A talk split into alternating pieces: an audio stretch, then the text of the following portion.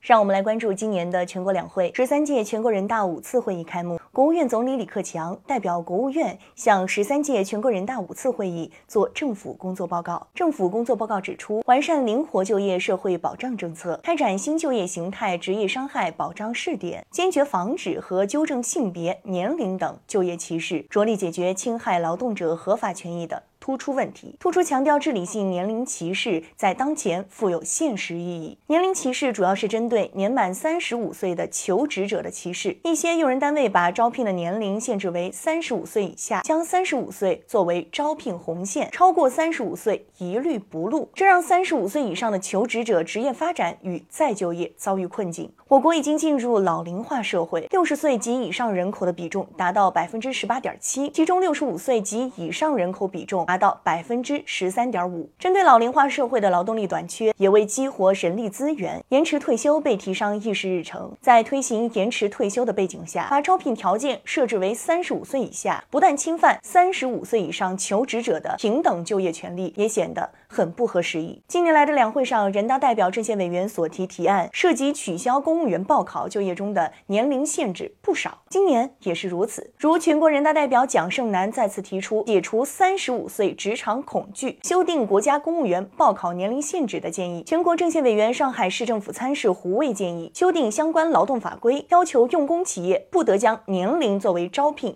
晋升或辞退的红线，并在各类企业中保证一定的四十岁及以上人员比例。可以说，政府工作报告提出坚决防止和纠正年龄等就业歧视，回应了社会关切。而要做到坚决防止和纠正年龄等就业歧视，必须。多管齐下。首先要修订有关法律法规，明确不得进行年龄歧视。《中华人民共和国就业促进法》规定，劳动者就业不因民族、种族、性别、宗教信仰等不同而受歧视。这里未提及年龄歧视，要强调不得进行年龄歧视，就需在这条规定中明确加上。年龄。再如，我国公务员法要求，公务员应年满十八周岁，这一基本年龄要求是正确的，不涉及年龄歧视。除此，没有提出其他年龄条件要求。而二零零七年由中组部、人事部制定，并在二零一九年修订的。公务员录用规定却规定，报考公务员必须年龄为十八周岁以上，三十五周岁以下。代表委员取消公务员报考年龄限制的建议，就针对这一规定。其次，要加强对用人单位招聘存在歧视行为的查处。对于在招聘中明确提出年龄要求的用人单位，要责令用人单位取消违法的招聘要求，并追究用人单位的责任。尤其是党政机关、事业单位、国有企业，应带头杜绝年龄等就业歧视。招聘中的歧视就。有一定的隐蔽性，用人单位会用其他理由拒绝求职者，求职者怀疑自己被歧视，但取证难。对此，需要在监管查处时重视求职者的举报，提高求职者的维权意识。同时，可组成专家委员会，